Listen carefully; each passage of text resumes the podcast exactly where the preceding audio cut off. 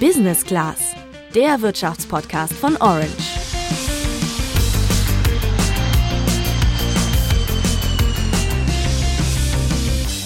Starkregenereignisse werden uns in den nächsten Tagen begleiten. Unglaubliche Regenmassen können dazukommen.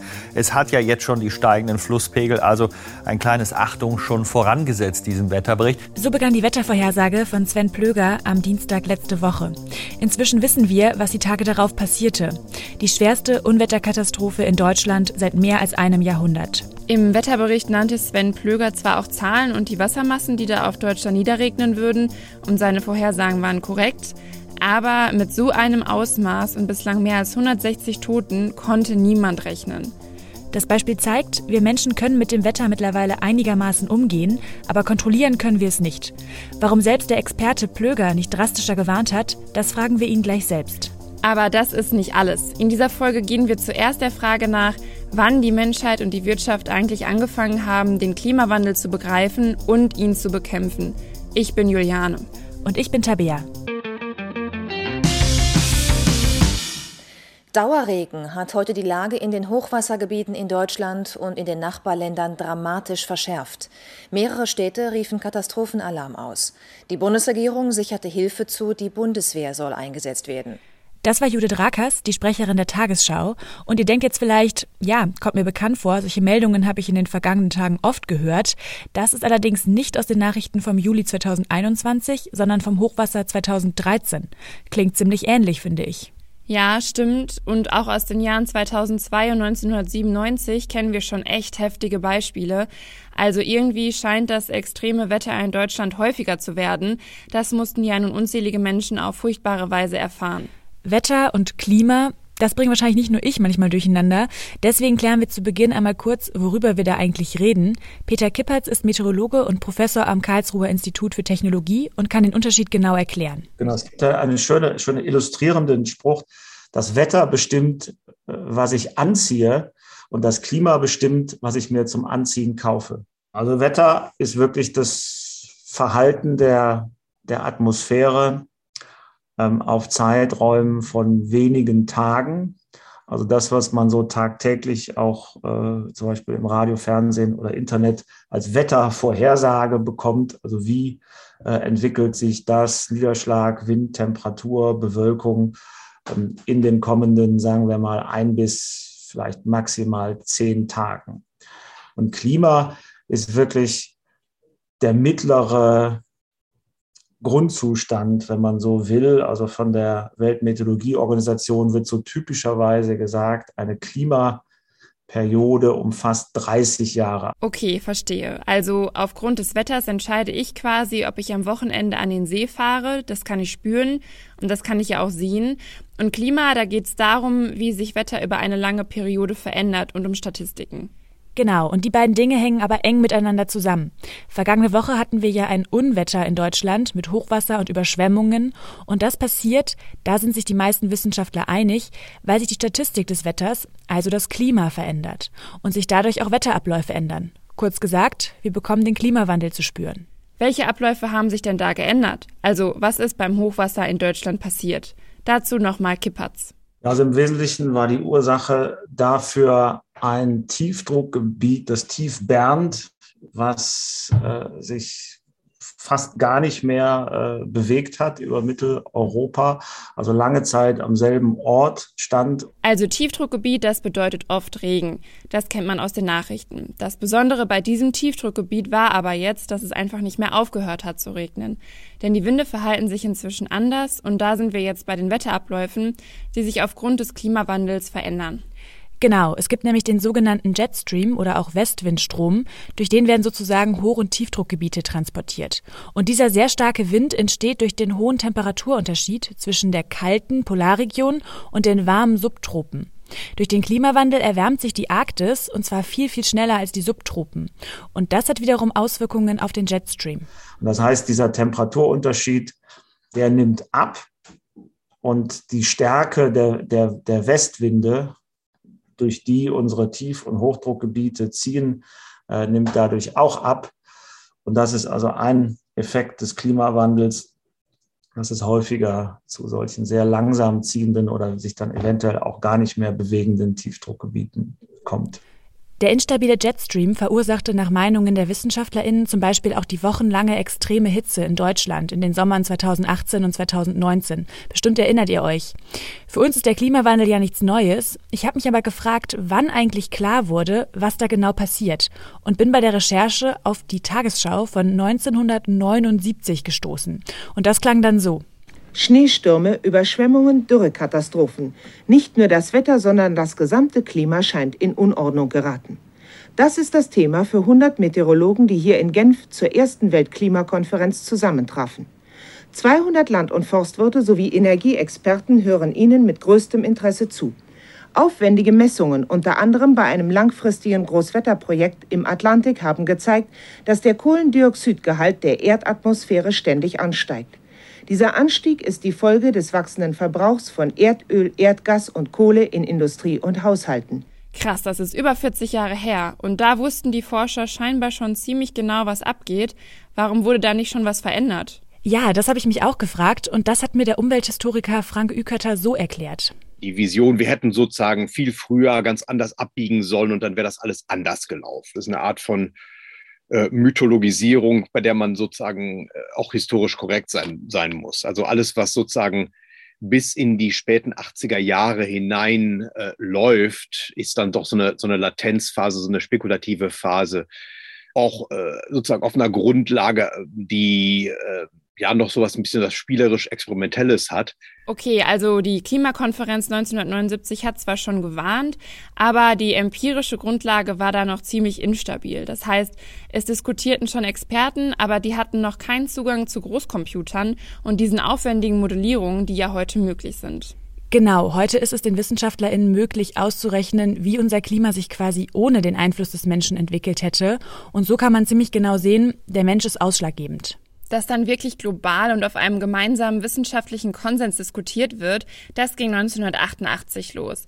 Da wurde der IPCC gegründet, der Intergovernmental Panel on Climate Change oder auf Deutsch auch Weltklimarat. Das ist eine Institution der Vereinten Nationen, die regelmäßig den aktuellen Wissensstand zum Klimawandel vorträgt und daran arbeiten tausende Wissenschaftler aus aller Welt.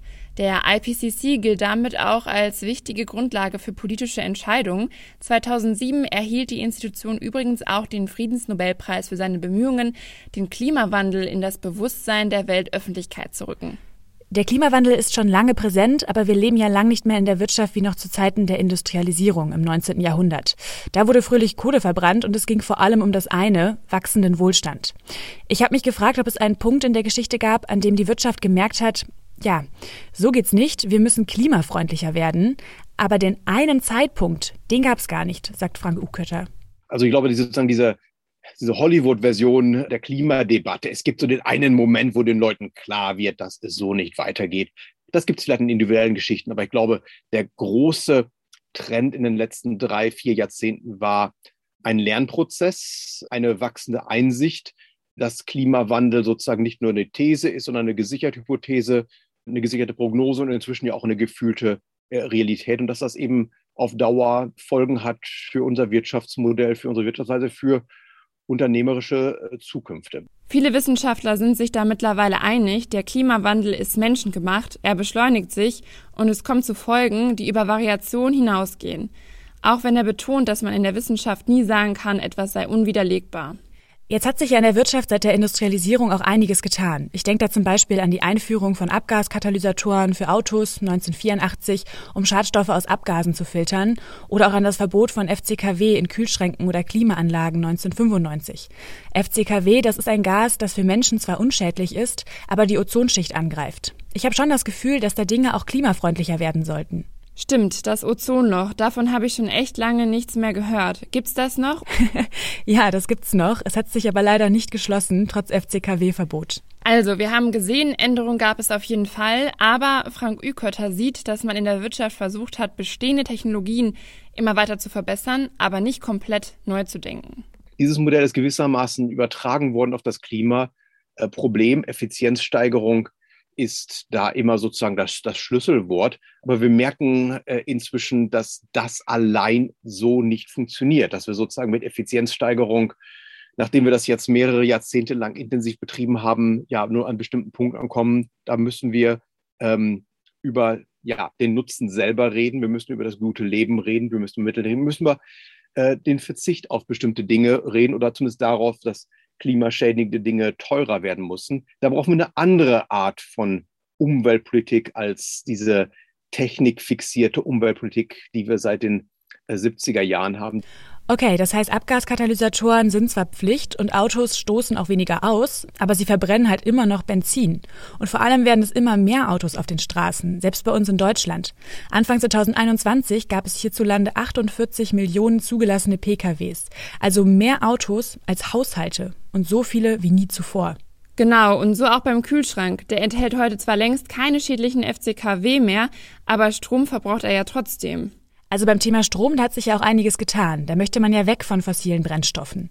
In diesem Bereich war die Wirtschaft aber nicht immer hilfreich. Dafür nennt Frank Ükerter ein Beispiel. Wenn wir von der Wirtschaft äh, im globalen Rahmen reden, dann müssen wir, glaube ich, vor allem äh, von den Ölkonzernen reden, die ja lange Zeit das Geschäft der Klimaskeptiker ja nicht nur geduldet, sondern äh, aggressiv, finanz auch finanziell gefördert haben und äh, das Säen von Zweifeln lange Zeit als Teil ihres Kerngeschäfts, vielleicht als wichtigste Antwort überhaupt auf den Klimawandel äh, gesehen haben und damit äh, natürlich äh, Antworten auf äh, den Klimawandel, insbesondere in den USA, sehr lange Zeit blockiert haben. Dass wir da immer noch mit Argumenten, bei denen man im Grunde genommen nur mit den Augen rollen kann, reagieren müssen, das ist eben auch das Werk von Firmen in der Ölbranche, auch in der Kohlebranche. Das scheint ja alles ein ziemlich langer Prozess gewesen zu sein, in dem die Wirtschaft sich da Richtung Klimafreundlichkeit bewegt. Ja, das stimmt. Aber so langsam geht es schon auch immer schneller. Ich meine zum Beispiel Volkswagen hat angekündigt, ab 2035 nur noch E-Autos zu produzieren. Und auch andere Hersteller gehen damit. Das beobachtet auch der Meteorologe Sven Plöger. Da tut sich eine ganze Menge. Also das muss man klar sagen. Es gibt natürlich ganz verschiedene Bereiche. Es gibt Start-ups, wo richtig interessante Dinge passieren. Es gibt auch viele, insbesondere, aber nicht nur, jüngere Unternehmer, denen dieses Thema derart wichtig ist, dass sie mit vielen Ideen hineingehen und dass da neue Konzepte kommen. Ich habe manchmal sogar den Eindruck, die Wirtschaft wird die Politik irgendwann hinter sich herziehen. Es gibt natürlich aber auch Wirtschaftszweige, die überraschend rückwärtsgewandt sind. Auch da tut sich was, aber eben viel zu langsam. Und es gibt eben politische Regeln, die es der Wirtschaft auch wahnsinnig schwer machen. Also die Wirtschaft entwickelt sich weiter, der Klimawandel wird immer besser erforscht. Trotzdem passieren dann so Katastrophen wie letzte Woche. Wir haben schon darüber gesprochen. Im Wetterbericht wurde das Ausmaß nicht klar. Wie kann das sein? Das haben wir Sven Plöger gefragt. Also das Problem liegt immer darin, solche Zahlen einzuordnen ist schwierig. Also die Zahlen in der Vorhersage waren absolut richtig. Jetzt kommt aber ein wirklich wichtiger Punkt.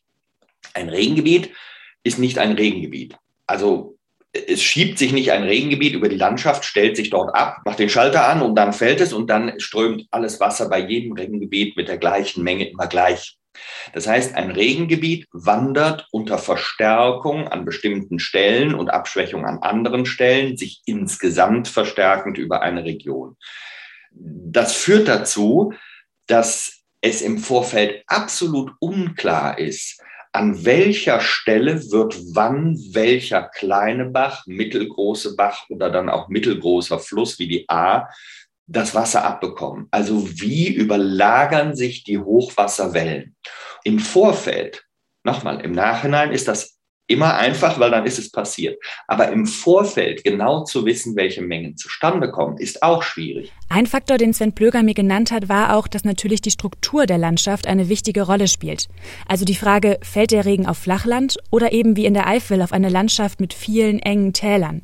Denn dort kann es zu Sturzfluten kommen, wenn viel Wasser durch diese engen Täler durch muss.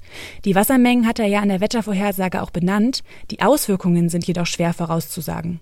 In dem Fall war die Prognose ja sehr, sehr gut.